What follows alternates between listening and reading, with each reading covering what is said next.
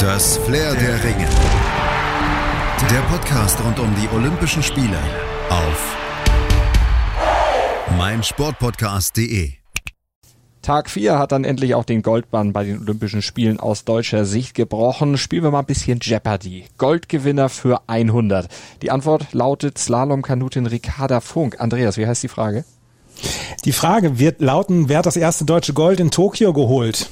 Und wie ist die Frage zur Antwort deutsche Dressurequipe? Na, wer hat denn wohl die zweite deutsche Goldmedaille des Tages geholt? Natürlich können ja nur die Dressurreiterinnen sein. Aber übrigens, Ricarda Funk, die haben wir gleich noch im Interview hier im Flair der Ringe. Aber es gibt ja außer den Goldmedaillen noch mehr zu berichten. Zum Beispiel gibt's Außenseiter-Siegerinnen aus dem Kuhdorf, eine zumindest, aus Alaska kommt sie.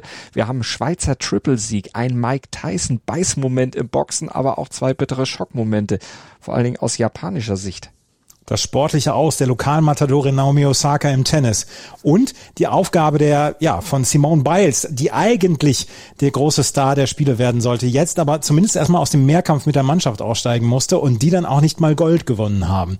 Verletzung oder nicht, das ist die Frage. Es wird sehr, sehr viel spekuliert. Wir wollen uns jetzt zu diesem Zeitpunkt noch nicht an den Spekulationen beteiligen. Sicher wissen wir allerdings, sie absolvierte nur einen Sprung, blieb unter ihren Möglichkeiten und verschwand dann in den Katakomben. Sie kehrte dann im Trainingsanzug zurück und war ab da nur noch Zuschauerin beziehungsweise Fan. Und wir sprechen gleich noch drüber.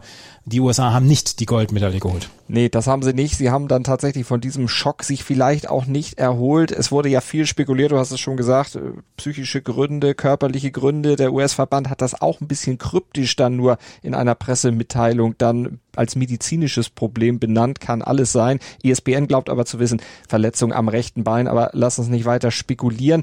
Du hast es gesagt, es gab keine Goldmedaille für die USA. Ausgerechnet gegen das russische Team haben sie verloren. Ja, im Teamfinale gewann das russische Team Gold vor den USA und Großbritannien. Die USA hoffen dann natürlich auf eine schnelle Rückkehr ihrer Turnerin des Jahrhunderts. Es soll von Tag zu Tag jetzt erstmal geschaut werden bei ihr. Das hoffen wir natürlich alle, wenn auf, die, auf diese Show von Simone Biles, da freut man sich natürlich und haben sich auch viele Fans vorher gefreut und äh, gefreut haben wir uns allerdings auch über die erste Goldmedaille für das Team Deutschland. Kanu. Ja, das war ein perfekter Lauf, den Ricarda Funk da im Stangenwald des Kanu-Slaloms in ihrem Kajak einer hingelegt hatte. Und das, obwohl sie tatsächlich volles Risiko gegangen war in dem Finale und richtig auf Angriff gefahren war. Aber dafür wurde sie am Ende dann auch belohnt. Nach Platz zwei im Vorlauf, Platz drei im Halbfinale sie sagt ja selbst immer, sie tanzt über das Wasser und das tat sie im Finale dann auch. Tanzte sie auf dem Wasser nämlich hinunter ins Ziel und auch zur Bestzeit, musste dann allerdings noch mal ein bisschen abwarten, was ihre große Konkurrentin und Dauerrivalin Jessica Fox machen würde. Und die Australierin, die hatte Nerven gezeigt. Sie leistete sich zwei Stangenberührungen und landete am Ende sogar hinter Maya, Mayalen Chorot aus Spanien auf Platz drei. Über eine Sekunde hinter Ricarda Funk, die mit dieser Goldmedaille nun auch endlich ihren Frieden mit Olympia gemacht hat. 2016 war sie als Gesamtweltcup-Siegerin an der Quali für Rio gescheitert und nun ist sie ganz oben und sie kommt aus Bad 9a Ahrweiler und ähm, da haben wir mal endlich wieder schöne Schlagzeilen auch für Bad 9a Ahrweiler. Definitiv. Und das hat sie auch sehr emotional dann auch im Fernsehen natürlich rübergebracht. Diese Gedanken an die Heimat, die kamen natürlich sofort rein, kann man absolut nachvollziehen. Wir haben auch ein Interview mit ihr vom DOSB überspielt bekommen und auch da sprach Ricarda Funk erstmal über ihre Gefühle. Äh, es ist einfach unfassbar unbeschreiblich. Ich bin irgendwie gerade in einer anderen Welt und ja, kann es eigentlich kaum glauben. Mein Traum ist in Erfüllung gegangen hätte ich mir ja eigentlich nicht vorstellen können. Wie hat Ricarda Funk den Wettkampf denn wahrgenommen? Ähm, die Strecke war sehr, sehr schwer. Ich hatte einen kleinen Fahrfehler, aber ich wusste dadurch, dass die Strecke so schwer ist, heißt es jetzt einfach nur noch weiter Vollgas, mich davon nicht mehr aus dem Konzept bringen lassen und ähm, ja, habe dann noch weiter gespannt, die anderen Fahrerinnen äh, beobachtet, zugeschaut, mitgefiebert, ähm, denn ich war eigentlich schon über alle Berge. Ich hab, hatte schon eine Medaille, als ich ins Ziel gekommen bin. Das war für mich schon unfassbar geil, dass es jetzt Gold sein sollte. Das ist ja mega. Und hatte sie nach dem Superlauf dran geglaubt, dass am Ende auch Gold rausspringen könnte? Ja, ich wusste nur, es ist eine Medaille. Ob das jetzt zum Gewinnen reicht, dessen war ich mir ein bisschen unsicher. Ich wusste, Jessica Fox steht oben noch am Start, die Australierin. Die hat schon in dieser Saison gezeigt, was für eine Weltklasse-Athletin sie ist. Und auch im Vorlauf, im Halbfinale hat sie vorgelegt. Auch ihre Zeit konnte ich nicht schlagen. Dementsprechend, ja, wusste ich, dass sie auf jeden Fall einen raushauen kann. Ähm, ja, ist im Ende für mich gut ausgegangen. Ricarda Funk hat also die zweite Medaille für die Kanuten im Slalom nach der bronzenen von Sideris Tasiadis gestern geholt und vielleicht auch nicht die letzte, denn mit Hannes Eigner im Kajak und Kanadier-Weltmeisterin Andrea Herzog gibt's ja noch zwei weitere heiße Medaillenkandidaten. Wie verfolgt Ricarda diese Wettkämpfe? Ja, erstmal werde ich mega mitfiebern. Ich weiß, Andrea Herzog und Hannes Eigner, die haben es beide drauf. Die können auch beide ganz, ganz vorne mitfahren. Ähm, ja, ein bisschen schade ist, dass ich jetzt dann bald auch schon abreisen muss, aber egal wo ich bin, ob ich noch äh, auf dem Weg bin oder auch schon zu Hause angekommen bin, ich werde ja mitfiebern und die zwei da runterschreien. Reiten. Und dann gucken wir noch auf das zweite Gold des Tages. Das war ja eigentlich fest eingeplant gewesen. Das war keine Überraschung. Zu stark ist sie einfach, diese deutsche Dressur-Equipe. Isabel Wert mit Bella Rose, Dorothee Schneider mit Showtime und Schlussreiterin Jessica von Bredow Werndl haben von Anfang an den Dressurwettbewerb dominiert und schon das 14. deutsche Mannschaftsgold in dieser Disziplin seit 1928 eingefahren. Mm, für Isabel Wert war es die äh, siebte Goldmedaille ihrer Karriere. Sie ist die erfolgreichste Reiterin aus Deutschland der Olympiageschichte und sie kann ja noch nachlegen. Morgen geht es im Einzel dann um Gold und eigentlich kann die Frage nur lauten, Wert oder von Bredo, Bredo Werndl. Äh, wer von den beiden holt die Goldmedaille? Äh, nach der Gala im Teamwettkampf wäre es auch keine Überraschung, wenn Wert von Bredo Werndl und Schneider den gesamten Medaillensatz abgreifen. Also wundern tut uns da gar nichts mehr. Absolut möglich. Also so wie die sich bisher präsentiert haben, und sie waren trotzdem, obwohl man ja eigentlich mit diesem Sieg rechnen konnte, dann doch sehr emotional. Aber am emotionalsten, am emotionalsten war dann wohl Schneider im April. Da hatte sie eine wahre Horrorszene erlebt, als ihre Stute Rock'n'Rose in Pforzheim bei der Siegerehrung plötzlich zusammengebrochen war. Das Pferd starb und Schneider, die brach sich bei dem Sturz vom Pferd das Schlüsselbein, musste sogar um ihre Olympiateilnahme bangen, steckte aber dann alle Widrigkeiten, alle gesundheitlichen Probleme weg und natürlich auch diese emotionalen Momente, wenn das eigene Pferd stirbt. Tja, und nun ist sie Team Olympiasiegerin. Überlegen siegten die Deutschen vor den USA und vor Großbritannien schon wirklich eine bärenstarke Leistung. Judo. Über die Hoffnungsrunde hatte sich Dominik Ressel noch ins Bronzematch in der Gewichtsklasse bis 81 Kilogramm gekämpft, aber da war dann schon nach kurzer Kampfdauer das Duell verloren. Gegen den Österreicher Shamil Borchashvili verlor er. Der legte Ressel dann nämlich auf die Schulter und siegte durch Ippon, also eine große Wertung. Am Ende stand dann für Ressel Platz 5 zu Buche. Immerhin war er der erste im deutschen Judo-Team, der überhaupt Kämpfe gewann. Seine beiden ersten Gegner hatte er besiegen können, ehe dann er im Viertelfinale per Videoentscheid dem japanischen Ex-Weltmeister Takanori Nagase unterlegen war. Dieser Nagase, der gewann am Ende die Goldmedaille, setzte sich dort im Finale gegen Said Mollai durch. Und der startet für die Mongolei, seit er nach der WM 2019 aus dem Iran geflohen war. Er hatte sich nämlich damals bei der WM trotz des Drucks aus Teheran geweigert, auf einen möglichen Kampf gegen einen israelischen Gegner zu verzichten. Also ist genau anders gemacht, als der Staat es wollte und als viele Athleten das jetzt auch in Tokio äh, gemacht haben. Jetzt ist er für die Mongolei am Start und hat gleich eine Medaille geholt. Das ist eine schöne Geschichte. Das ist auf jeden Fall eine schöne Geschichte. Eine schöne Geschichte auch ist ähm, nicht die von Martina Treidos, die im Halbmittelgewicht bei den Frauen in der Ehrenrunde der letzten 32 Schluss war. Ähm, die schöne Geschichte ist, dass das Gold hier an Clarisse Agbeguin-Beniou aus Frankreich ging. Silber gewann Tina Tristeniak aus Slowenien und Bronze ging an Maria Kentraccio und Catherine Bushimin-Pinar aus Kanada. Triathlon. Das war ein starker Auftritt, den Laura Lindemann im Triathlon-Wettbewerb hingelegt hat. Für eine Medaille reichte es zwar nicht, aber für die erhoffte Top-8-Platzierung. Der Sieg, der ging an Flora Duffy vor allen Dingen dank einer bärenstarken Laufleistung. Und Duffy sorgte damit für das historisch erste Olympiagold überhaupt für Bermuda. Georgia Taylor Brown aus Großbritannien holte Silber, Bronze ging an Katie Zeferis aus den USA. Laura Lindemann, die hatte nach dem Radfahren noch auf Platz 2 gelegen, landete am Ende dann aber doch auf Platz 8 und sprach hinterher im Interview mit den Kollegen des SID und des DOSB. Ja, bisher kann ich noch nicht äh, so glücklich sein über das Ergebnis. Ähm, klar, meine Schwimmleistung und Radleistung war natürlich top. Also ja, mit so einem guten Schwimmen konnte ich jetzt nicht rechnen. Ich habe es natürlich gehofft, dass ich so weit vorne rauskomme, aber ja, dass es dann klappt, war schon richtig gut. Und ja, auf dem Rad war es einfach sehr, sehr hart. Und ja, das ist natürlich dann ärgerlich, wenn beim Laufen dann nicht mehr geht, obwohl man aus ja, so einer guten Situation kommt. Auch wenn es nichts geworden ist mit einer Medaille, ist die 25-Jährige unterm Strich aber doch zufrieden mit ihrer Leistung. Ähm, ja, über die Schwimmleistung war ich dann schon ein bisschen überrascht, auf jeden Fall. Ähm, ja, ich habe schon ja damit ähm, geplant, soweit wie möglich vorne aus dem Wasser zu kommen, aber dass es jetzt dann so weit vorne ist und vor allem in so einer kleinen Gruppe, das ist ja dann auch schon besonders. Also damit habe ich jetzt nicht gerechnet. Und ja, vor allem habe ich eigentlich auf die Stärke beim Laufen gesetzt und äh, habe mich im Laufen fit gefühlt, also auch in den anderen beiden Disziplinen, aber vor allem im Laufen und das ist ja dann ja extrem ärgerlich, wenn es so endet, aber ich denke, es lag halt eher am harten Radfahren als im Laufen an sich. Das Rennen, es war komplett anders, als es noch der Männertriathlon war, der ja in der glimmenden Hitze der Straßenschluchten von Tokio stattfand. Die Damen, die hatten ganz andere Probleme. Starkregen verzögerte den Start um 15 Minuten. Es waren höchst anspruchsvolle Bedingungen. Einfacher waren diese auf keinen Fall. Das findet auch Lindemann. Ja, einfacher kann man kaum sagen. Also es gibt halt Typen, die nicht so gut in Hitze können. Ähm, und ich glaube, vor allem die äh, haben sich dann extrem vorbereitet auf Hitze natürlich.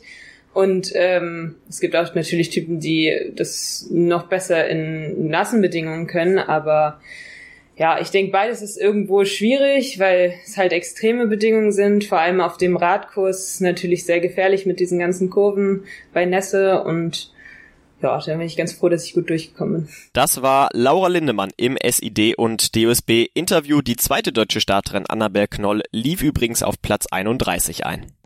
Schießen. Auch beim Schießen wurde es nichts mit einer erhofften Medaille für Deutschland. Leider nicht mal was mit einer guten Platzierung, denn Karina Wimmer und Christian Reitz, die verpassten sogar das Finale im Mixed-Mannschaftswettbewerb mit der Luftpistole. In der Quali, da kamen sie nur auf 571 Ringe und damit gerade mal auf Platz 12. Und der Grund für die schwache Leistung, den haben sie auch ausgemacht. Nervosität, das sagte Wimmer zumindest über sich. Ihre Vorbereitung sei gut gewesen, aber Anspannung und Aufregung, die hätten dann dafür gesorgt, dass sie von dieser Vorbereitung nicht profitieren spielen konnte. Reiz auch, der schoss gerade in der Startphase der Quali nicht so, wie er das auch von sich selbst erwartet hatte. Gold ging dann an China vor dem Mix des Russian Olympic Committee und Bronze holten dann die Ukrainer. Und im Mix mit dem Luftgewehr, da jubelte ebenfalls China vor den USA und dem Team des Russian Olympic Committee. Wasserspringen.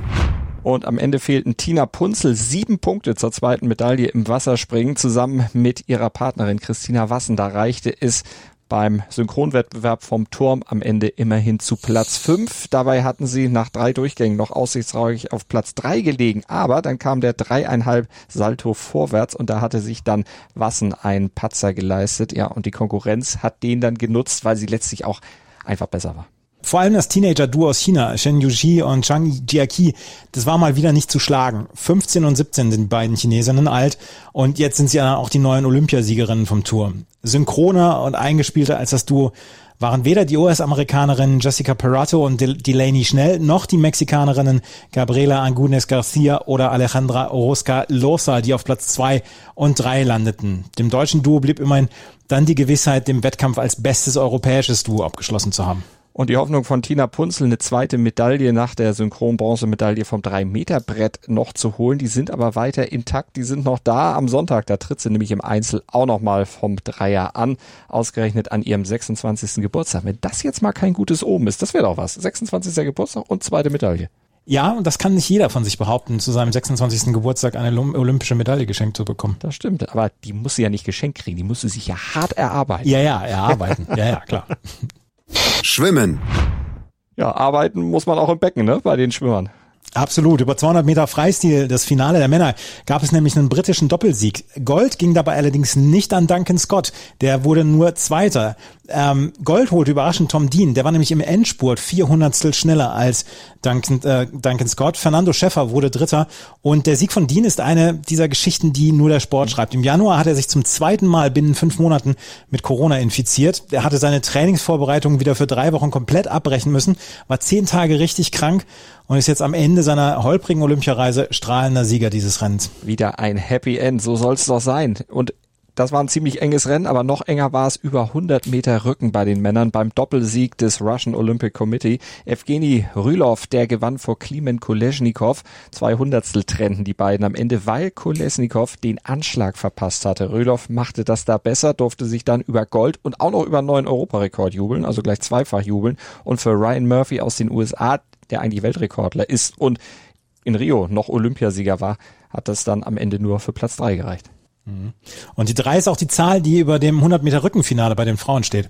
Kelly McCune hat das dritte australische Schwimmbold in Tokio geholt. Sie schwamm dabei auch noch einen neuen olympischen Rekord und äh, war dann vor Kylie Mass aus Kanada ähm, auf Platz eins gekommen. Die hatte auf den letzten Metern nämlich richtig abgebaut. Sie musste sich mit Silber begnügen. Bronze ging an Megan Smith aus den USA. Und die USA, die jubelten dann über 100 Meter Brust der Frauen dann auch nochmal und zwar gleich zweimal, wenn auch nicht so, wie sie das vielleicht ursprünglich gedacht hatten, erwartet hatten. Denn in diesem Rennen war Lydia Jacobi überraschend dann vorne. Und die eigentliche favorisierte Landsfrau Lily King, die war dann durch sie entthront. King, immerhin siebenfache Weltmeisterin, Weltrekordlerin und auch zweifache Olympiasiegerin von Rio, die musste sich über Tokio oder in Tokio dann über diese 100 Meter Brust am Ende mit Bronze begnügen, denn gegen Jacoby, da war kein Kraut gewachsen und die ist erst 17 Jahre alt, kommt aus einem 2600 Seelendorf in Alaska und trainiert eigentlich meist auf 25 Meter Bahn, aber dieses Training hat sie offenbar sehr, sehr gut rüber transportiert auf die lange, auf die 50 Meter Bahn. In Tokio hat sie es dann richtig ins Wasser gebracht und ist jetzt die drittjüngste Olympiasiegerin der USA. Ja, und die erste Schwimmerin aus Alaska, die das geschafft hat. Und ja, das stellt so ein bisschen dann Tatjana Schoenmaker aus Südafrika in den Schatten. Aber das wollen wir nicht vergessen, die hat Silber geholt. Ich habe gelesen, dass es in ganz Alaska genau eine einzige 50 Meter Bahn gibt. Genau. Das ist schon krass. Das waren die Entscheidungen des Tages, aber es gab ja auch noch diverse Vor- und Zwischenläufe und da hat Florian Wellbrock mal ein richtiges Ausrufezeichen gesetzt. Über 800 Meter Freistil hat er gleich mal den deutschen Rekord im Vorlauf geschwommen, seine alte Bestmarke und um anderthalb Sekunden verbessert. Die 4x200 Meter Freistilstaffel der Herren ist auch im Finale mit der siebtbesten Zeit. Es gab Vorläufe über 200 Meter Brust, da ist Ex-Weltmeister Marco Koch ausgeschieden, er wurde nur 20. Dann gab es die Vorläufe über 200 Meter Schmetterling der Frauen. Da stand Franziska Henkes Einzug ins Halbfinale schon vor dem Vorlauf fest. Katinka Hoszu hat sie zurückgezogen. Damit waren nur 16 Damen am Start und 16 Plätze gibt es auch in den Halbfinals. Die Halbfinals über 200 Meter Freistil der Frauen, die waren da allerdings umkämpfter. Annika Brun und Isabel Gose konnten dabei leider nicht an ihre Leistungen aus dem Vorlauf anknüpfen und schieden aus. Und für US-Superstar Katie Ledecky setzt es eine weitere Niederlage. Wie schon im Finale über 400 Meter Freistil war Ariane Titmus wieder schneller, aber gezählt wird ja erst das Duell im Finale zwischen den beiden. Aber da könnte es wieder genauso spannend werden wie über die 400 Meter Freistil. Da freuen wir uns schon sehr drauf. Vielleicht dann das das spannendste Rennen bisher. Wir werden es natürlich verfolgen. Hey, Malte Asmus von meinsportpodcast.de hier. Ab März geht's weiter mit unseren 100 Fußballlegenden. Staffel 4 bereits. Freut euch auf Zlatan Ibrahimovic, Michel Platini, Cesar Luis Minotti, Paolo Maldini, um nur mal vier zu nennen. Und bis wir mit der vierten Staffel kommen, hört doch einfach noch mal rein in die bisherigen drei Staffeln. Ronaldinho, Sepp Meyer, Gary Lineker, Lothar Matthäus und viele weitere warten da auf euch. 100 Fußballlegenden. Jetzt. Überall, wo es Podcasts gibt. Surfen. Leon Glatzer, der einzige deutsche Starter bei der Olympiapremiere im Surfen, hatte sich schon in der Hoffnungsrunde verabschieden müssen. Die Medaillen machten andere unter sich aus, wegen der Wetterbedingungen in Tokio etwas früher als geplant und unter durchaus schwierigen Bedingungen. Und etwas überraschend war es nicht der Weltranglisten Erst- und Topfavorit Gabriel Medina aus Brasilien, der Gold holte, es war sein Landsmann Italo Ferreira. Der ist allerdings auch Weltmeister und jetzt auch erster Olympiasieger der Surfgeschichte. Er setzte sich mit dem Shortboard gegen den japanischen Favoritenschreck Kanoa Igarashi durch. Der holte Silber und für Medina reichte es am Ende nicht mal für Bronze. Er verlor das entscheidende Duell um Platz 3 gegen Owen Wright aus Australien. Und bei den Damen jubelte US-Amerikanerin Carissa Moore. Sie setzte sich im Goldduell gegen die Südafrikanerin Bianca Beitendijk durch und krönte sich zur historischen Siegerin. Bronze ging an Amura Suzuki aus Japan. Radsport. Schweiz vor der Schweiz und der Schweiz. Podium beim Mountainbike-Rennen der Frauen war fest in der Hand der Eidgenossin. Das war eine absolute Premiere, weil drei Schweizerinnen waren noch nie irgendwo bei Olympia mal vorne gewesen. Zumindest nicht im Sommer. Im Winter kann es durchaus mal sein, das weiß ich jetzt gar nicht. Aber auf jeden Fall im Sommer nicht. Gold ging an Yolanda Neff. Die hatte das Rennen auf dem schwierigen, weil vom nächtlichen Regen sehr aufgeweichten 20 Kilometer Kurs dominiert, hatte sich früh abgesetzt und am Ende über eine Minute Vorsprung vor ihren Landsfrauen Sina Frei Frei und Linda Indergant gehabt. Das war ein richtig, richtig starkes Solo von Neff und Frei und Indergant, die profitierten dann auch noch, dass die Weltmeisterin und eigentliche Topfavoritin Pauline Ferrand Prévost gestürzt war, mehrfach, und ihn dann am Ende sozusagen den Weg freigemacht hat zu den Medaillen. Aus deutscher Sicht verlief das Rennen leider enttäuschend. Elisabeth Brandauer gab nach vier von fünf Runden auf und Ronja Eibel kam dann als 19. ins Ziel. Taekwondo. Ja, und enttäuschend war auch das Abschneiden des früheren Weltmeisters Alexander Bachmann im Taekwondo. Der hatte leise von der Olympiamedaille im Vorfeld geträumt, aber konnte er bereits nach dem Auftaktkampf der Klasse über 80 Kilogramm dann vergessen. Da hat er nämlich eine Niederlage kassiert. 7 zu 11 hieß es am Ende gegen den Kasachen Russland Shaparov. Ja, und die Hoffnung, dann wenigstens über die Trostrunde noch im Rennen zu bleiben, die erfüllte sich auch nicht, denn Shaparov, der scheiterte im Viertelfinale. Tja, und somit gab es keine zweite Chance für Bachmann. Den Olympiasieg hat sich dann der Topfavorit Wladislav Larin aus von ja, russischen Olympischen Komitee beziehungsweise aus Russland gesichert. Im Finale besiegt er Dejan Georgievski, der erst die zweite Medaille überhaupt für Nordmazedonien bei Olympischen Spielen gewann. Im Schwergewicht der Frauen gewann die Serbin Milica Mandic Gold. Das ging bis bei über 67 Kilogramm in dieser Klasse. Gewichtheben. Ja, dann gucken wir mal zu Lisa Marie Schweizer und Sabine Kusterer. Die hatten in ihren Gewichtsklassen die olympischen Medaillen ja deutlich verfehlt. Hatten wir euch ja gestern schon gesagt, dass da wohl keine Chancen bestehen und das äh, hatte sich dann auch bewahrheitet. Schweizer wurde in der Klasse bis 64 Kilogramm im A-Finale Zehnte und Kusterer kam in der schwächeren B-Gruppe dann ebenfalls auf Platz 10. Goldmedaille in der Klasse bis 64 Kilogramm gewann die Kanadierin Charon vor der Italienerin Bordignon und Asienmeisterin Chu Wen Wei aus Taiwan. Ich muss das nur einmal gerade erzählen. Heute Morgen, das war der erste Wettbewerb, den ich geguckt habe. Und nachts um drei, ähm, die botswanische Gewichtheberin, die war am Boden zerstört, weil sie die Anfangs, das Anfangsgewicht dreimal gerissen hat, 80 Kilogramm. Ja. Und das konnte ich nicht so richtig gut haben. Und dann hat die maltesische äh, Gewichtheberin auch noch geweint und dann saß ich hier nachts um drei und das war auch ein bisschen emotional. Ist auch egal. Ko Seng Chun hatte Taiwan zuvor die erste Goldmedaille bei den Spielen in Tokio beschert. Sie gewann in der Klasse bis 59 Kilogramm vor Polina Gurjeva. Bronze ging an die Japanerin Mikiko Ando. Aber das ist doch genau das, was Olympia ausmacht. Mitleiden, ja, mit ja, aber ne? so muss es doch sein. Ja, ja, aber nicht nachts um drei, wenn man gerade so aufgestanden ist und, und noch nicht sehr Herr seiner Emotionen ist. Das, das möchte ich nicht. Badminton. Wo wir gerade bei Trauer, bei Emotionen, bei traurigen Emotionen, bei Enttäuschung sind, ja, dann können wir auch noch gleich auf Badminton gucken. Ähm, das endgültige Ende aller Badminton-Träume aus Deutschland, die haben sich gestern nämlich bestätigt. Kai Schäfer ist als letzter Deutscher ausgeschieden. Er verlor auch sein zweites Gruppenspiel gegen den Briten Toby Panty und damit war er dann, ja, wie schon im Auftaktmatch gegen den Thailänder Wang Charion chancenlos gewesen. Nicht viel zu holen. Boxen. Chancenlos war letztlich auch die deutsche Boxerin Nadine Apetz. Sie hatte zwar Geschichte, Geschichte geschrieben als erste deutsche Boxerin in einem Olympia-Viertelfinale, doch mehr war dann auch nicht drin. Ihr Weltergewicht-Duell gegen die Inderin Lovlina Borgohain verlor sie, wenn auch knapp, mit 2 zu 3 nach Punkten und schied dann aus. Der Medaillentraum war damit für sie schnell ausgeträumt. Besser lief es bei den Männern im Schwergewicht. Da hat Amal Riyad Abdul-Jabbar nach einem Freilos in Runde 1 das Viertelfinale erreicht. Der Hamburger gewann gegen den Peruaner José María Luca Jaimes klar mit 5 zu 0 nach Punkten. Und dann gab es noch einen Mike Tyson-Moment in der Boxkonkurrenz der Herren. Der oh, marokkanische ja. Boxer Younes Baala hatte versucht, seinen Gegner David Nika aus Neuseeland zu beißen. Es klappte aber nicht, erklärte Nika später. Er hat mich zum Glück nicht erwischt, weil er seinen Mundschutz trug und ich ein bisschen verschwitzt war.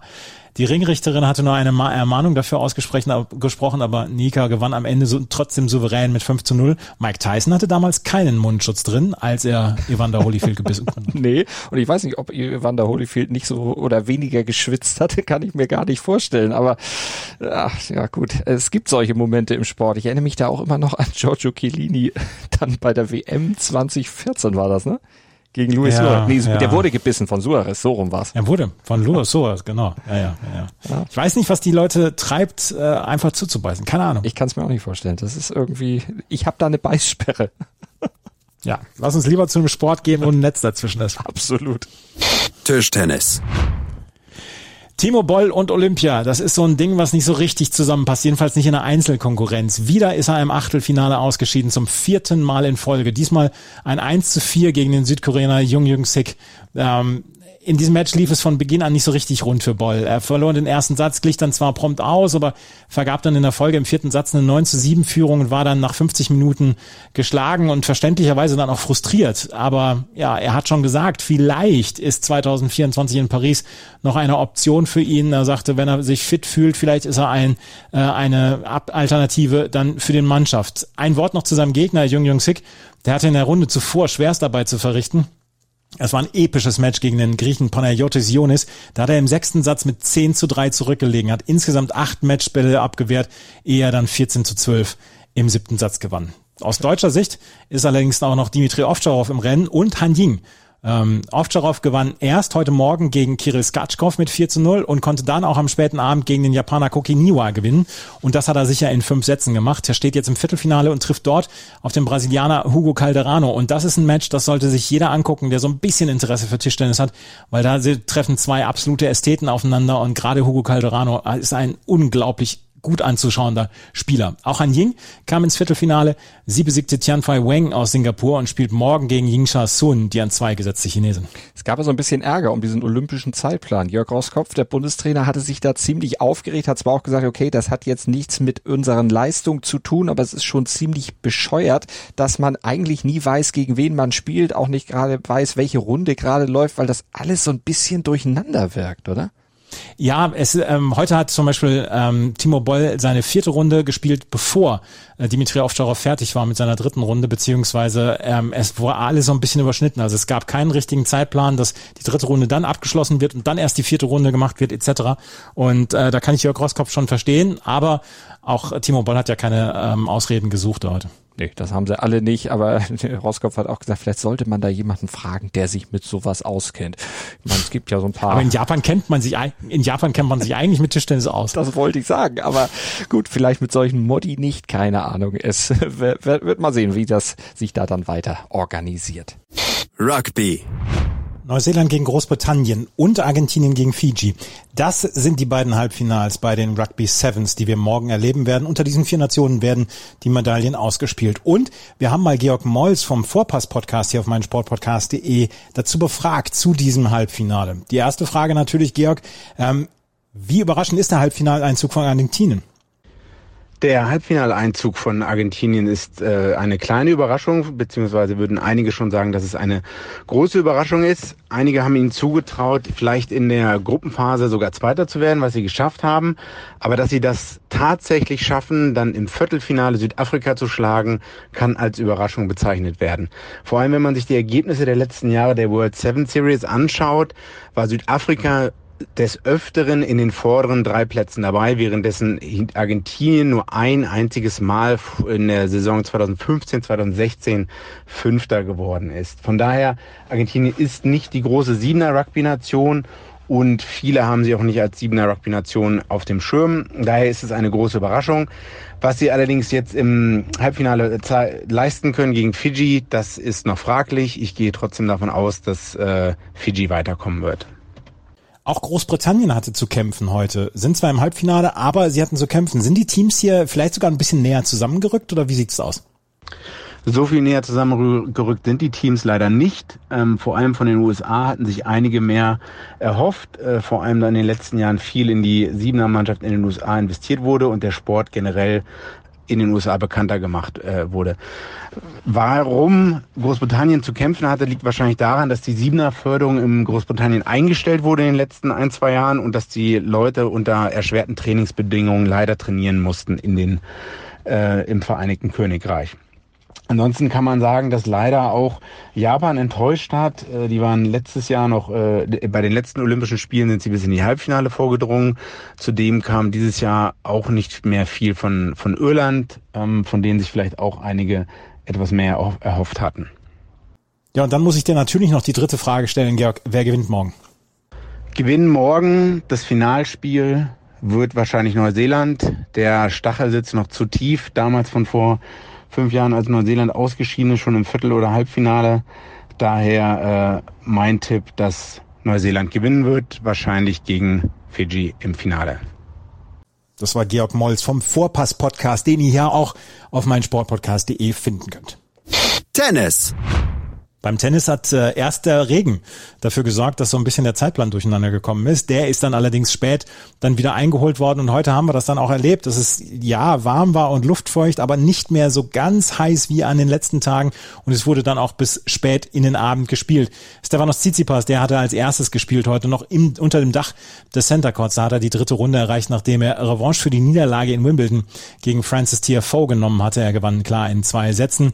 Ähm, Im Laufe des Tages klar, klarte das Wetter dann auf und dann waren auch die beiden deutschen Herrendoppel ähm, im Einsatz. Kevin Krawitz und Tim Pütz, die mussten sehr schnell feststellen, dass sie einem exzellenten Doppel gegenüberstanden. Joe Salisbury und Andy Murray die waren von Anfang an selbstbewusst, haben sich gepusht, die brannten wie eine Fackel, die beiden, und haben so vor allen Dingen beim Return unglaublich stark gespielt, haben 6 zu 2, 7 zu 6 gewonnen. Tim Pütz sagte hinterher äh, auf die Frage vom, vom DTB, ähm, hat er, ich zitiere, wir sind beide natürlich sehr enttäuscht, wir hatten uns hier beim Doppelchancen ausgerechnet, es hat am Ende nicht gereicht und dann muss man neidlos anerkennen, dass die Briten besser waren. Wir können aber erhobenen Hauptes das Turnier hier beenden. Am Abend traten dann Jan-Lennart Struff und Alexander Zverev zu ihrer zweiten Runde gegen die Franzosen Gael Monfils und Jeremy Chardy an. Im ersten Satz reichte den beiden Deutschen ein Break, um den Satz mit 6 zu 4 zu gewinnen. Auch der zweite Satz verlief dann sehr ausgeglichen ähm, bis zum 5 zu 5. Dann gab es das Break von Zverev und Struff. Die brauchten dann noch, da mussten zwei, drei Breakbälle abwehren beim Stand von 6 zu 5, konnten dann aber ausservieren und gewannen mit 6 zu 4 und 7 zu 5 und treffen jetzt morgen im Viertelfinale auf Austin Krajicek und Tennis Sundgren aus den USA. Im Mixed wurde die Auslosung auch vorgenommen. Kevin Krawitz und Laura Siegemund haben den Wettbewerb erreicht. Sie gehören zu den 16 bestplatzierten Doppeln und sie spielen jetzt in der ersten Runde morgen gegen Bethany Matic Sands und Rajiv Ram aus den USA. Die sind an drei gesetzt. Und dann müssen wir noch über ein kleines Erdbeben mhm. sprechen. Äh, Naomi Osaka, die eigentlich das Gesicht dieser Spiele werden sollte, die verlor nach schwacher Leistung gegen Maketa Vondrushova mit 1 zu 6 und 4 zu 6. Und Maketa Vondrushova war auf diesen Zug oder in den Flieger nach Tokio nur aufgesprungen, weil sie ihr Protected Ranking genutzt hat. Ansonsten wäre Karolina Muchova nominiert worden. Maketa Vondrushova hatte dann allerdings ihr Protected Ranking eingenommen und war dann vor Muchova und steht jetzt halt hier im Viertelfinale. Und ähm, hinterher wollte Naomi Osaka nach dem äh, nach der Niederlage den Nebenausgang nehmen, um nicht vor die Presse treten zu müssen kam aber dann nochmal zurück, um zwei Fragen zuzulassen. Ja, die Spiele sind für Osaka beendet, da sie auch nicht im Mixed an den Start gehen wird. Und das Feld bei den Frauen ist jetzt komplett offen. Eigentlich können alle acht verbliebenen Spielerinnen dieses Turnier gewinnen. Wo hast du die Gründe für Naomi Osakas ausgesehen? Ich meine, das ist ja recht deutlich. 1-6-4-6. Also erstmal hat Vondrushova sehr, sehr gut gespielt, dann war ähm, Osaka sehr fehlerhaft heute und man muss dann auch sagen, vielleicht fehlte ihr dann auch so ein ganz kleines bisschen Spielpraxis. Die ersten zwei Runden hat sie sehr gut gespielt und hat sie dann auch gezeigt, ähm, ist das, ähm, dass es in Ordnung war, ihr Spiel, aber heute traf sie auf eine Gegnerin, die einerseits einen sehr guten Tag hatte und dann hatte sie keine Möglichkeit, in irgendeiner Weise dann auch so einen Plan B durchzuziehen. Und das war am Ende dann vielleicht dann auch entscheidend dafür. Aber es war schon, ja, es war ein kleines Erdbeben, was da heute passiert. Hockey. Die deutschen Hockeyherren haben die richtige Antwort nach der Niederlage gegen Belgien gefunden und einen Statement-Sieg gegen den bis dato ungeschlagenen Olympiasieger Großbritannien gefeiert. 5 zu 1 hieß es am Ende des dritten Vorrundenspiels für das starke deutsche Team. Das deutsche Team ließ sich auch durch den frühen Rückstand nach einer Unaufmerksamkeit nicht schocken, sondern setzte forsch nach und nutzte eine Strafecke durch den überragenden Florian Fuchs kurz vor Ende des ersten Viertels zum Ausgleich. Der Ausgleich zog dem Gegner den Zahn, die Briten wurden nicht mehr gefährlich. Ganz anders als Team des Deutschen Hockeybundes. Jan-Christopher Rühr aus Spitzenwinkel, Justus Weigand und zwei weitere Treffer von Fuchs sorgten am Ende für einen auch in dieser Höhe verdienten Sieg. Gegen die bisher punktlosen Südkoreaner könnte Deutschland nun am Donnerstag den Einzug ins Viertelfinale endgültig klarmachen. Beachvolleyball. Ja, dann gucken wir noch mal an den Strand. Da wurde ja dann heute auch noch mal gespielt mit deutscher Beteiligung. Überglückliche Gesichter bei Julius Tole und Clemens Wickler. Die haben in ihrem zweiten Vorrundenmatch den ersten Sieg einfahren können und haben jetzt beste Chancen auf das Achtelfinale. Wir haben gestern schon darüber gesprochen, dass ähm, sehr, sehr viele von den 24 ähm, Beachvolleyball-Duos dann ins Achtelfinale einziehen können, 16 nämlich. Und da gibt's noch mal eine Trostrunde, beziehungsweise die besten Gruppen Dritten kommen auch weiter. Gegen die beiden Polen, Piotr Kantor und Bartosz Losiak, haben sie in zwei knappen Sätzen gewonnen und jetzt müssen sie in ihrer letzten Vorrundenbegegnung gegen, Yusuke, Yu, gegen Yusuke Ishiyama und Katsuhiro Shiratoli spielen. Und dann könnten sie sogar vielleicht so auf Platz zwei noch davon kommen. Wie baut man eine harmonische Beziehung zu seinem Hund auf? Puh, gar nicht so leicht. Und deshalb frage ich nach, wie es anderen Hundeeltern gelingt, beziehungsweise wie die daran arbeiten. Bei Iswas Dog reden wir dann drüber. Alle 14 Tage neu mit mir, Malte Asmus und unserer Expertin für eine harmonische Mensch-Hund-Beziehung, Melanie Lippisch. Iswas Dog mit Malte Asmus. Überall, wo es Podcasts gibt. Und die letzte Vorrundenbegegnung, die steht dann morgen auch an für die deutschen Fußballer. Die treffen nämlich auf die Elfenbeinküste und das ist ein Make-or-Break-Spiel. Also entweder gewinnen sie und erreichen das Viertelfinale oder sie sind möglicherweise raus. Wir gucken noch mal ein bisschen genauer auf die Konstellation. Also Deutschland erreicht das Viertelfinale bei einem Sieg gegen die Elfenbeinküste bei einem Remis, wenn Brasilien im Parallelspiel gegen Saudi-Arabien mit vier oder mehr Toren Unterschied verlieren sollte, ich glaube, mhm. Andreas, da können wir sagen, das ist erstmal wahrscheinlich nicht möglich. Ja, nee, das wird wahrscheinlich nicht möglich sein. Aber auch ein Remis, wenn Brasilien mit drei Toren Unterschied gegen Saudi-Arabien verliert und insgesamt weniger Tore geschossen hat als Deutschland, auch das, glaube ich, können wir ähm, sagen, dass das wird nicht passieren. Also sie müssen morgen gewinnen. Ich glaube, da können wir nicht drum reden. Sie sollten es aus eigener Kraft schaffen, einfach auch um mal ein Zeichen zu setzen in die bisherigen beiden Auftritte. Ja, da war deutlich Luft nach oben. Es gibt aber auch 23 Entscheidungen morgen wieder. Absolut. Unter anderem im Basketball, Frauen 3 gegen 3 Basketball. Ähm, wir haben das neue Programm. Weltmeisterinnen sind die Chinesinnen, Favoritinnen sind USA und Frankreich. Auch bei den Männern gibt es diese Entscheidung. Im Fechten gibt es die Entscheidung der Säbelmannschaft und vielleicht, vielleicht, vielleicht gibt es da ja eine Medaillenchance für Max Hartung, Matthias Stabo, Benedikt Wagner. Die hoffen, die hoffen natürlich, dass sie da mit dem Säbel dann nochmal entsprechend zustechen können und Max Hartung bei seinen letzten Gefechten dann am Ende noch mit einer Medaille nach Hause geht. Wir haben Gewichtheben, dann ohne deutsche Beteiligung. Wir haben Judo mit äh, der deutschen Starterin Giovanna Scocchimaro und wir haben natürlich auch noch ganz viele weitere äh, Sportarten. Wir haben Kunstturnen zum Beispiel auch mit den deutschen Starterinnen geht das, mit den deutschen Startern geht das Einzel morgen über die Bühne, aber ganz besonders freuen wir uns natürlich auf die Dressurreiterinnen im Einzel. Ja, und wie gesagt, wir haben es am Anfang erwähnt, vielleicht ein dreifaches Podium dann hier für die deutschen Dressurreiterinnen und Reiter. Wir haben auch Rudern morgen mal mhm. wieder im Programm. Nach zwei Tagen völliger Funkstille bei den Ruderern. Ich war, das, das ist das etwas, was mich heute Morgen fertig gemacht hat. Ich habe gedacht, wo sind die Ruderer hin alle? Sind alle weg. Und morgen gibt's dann endlich die ersten Entscheidungen. Vierer ohne Steuerfrau, Männer der Doppelzweier, Männer der Vierer ohne Steuermann, äh, Männer Doppelvierer haben wir morgen, Frauen Doppelvierer haben wir morgen. Also im Rudern gibt es morgen einige Entscheidungen und einige Medaillen, die vergeben werden off-topic jetzt, also keine der Entscheidungen morgen, aber wir können schon mal vermelden, dass der deutsche Vierer-Kajak, der ja auf der Reise demoliert worden war im Vorfeld, da ist das Ersatzboot jetzt in Tokio eingetroffen. Also Jetzt kann auch die Präparation dann für das Rennen und die Vorläufe ab dem 6. August dann vernünftig über die Bühne gehen. Die Jungs haben da eher bevorzugtes Boot dabei. Wollen wir mal gucken, dass sie sich da dann entsprechend eingrooven. Wir haben natürlich auch wieder ganz viel Schwimmen. Da steht auch einiges im Tokyo Aquatic Center wieder an. Unter anderem eben auch das Duell über 1500 Meter, wo dann eben auch Sarah Köhler zum Beispiel, Sarah Köhler heißt sie, gegen Katie Ledecky antreten muss. Also vielleicht auch da eine kleine Medaillenchance aus deutscher Sicht. Und dann müssen wir natürlich morgen noch erklären, wer das Rugby Sevens Turnier bei den Männern gewinnt. Ob es Fiji schafft, ob es vielleicht Neuseeland schafft oder die Überraschungsmannschaft Argentinien. Wir haben ja vorhin drüber gesprochen.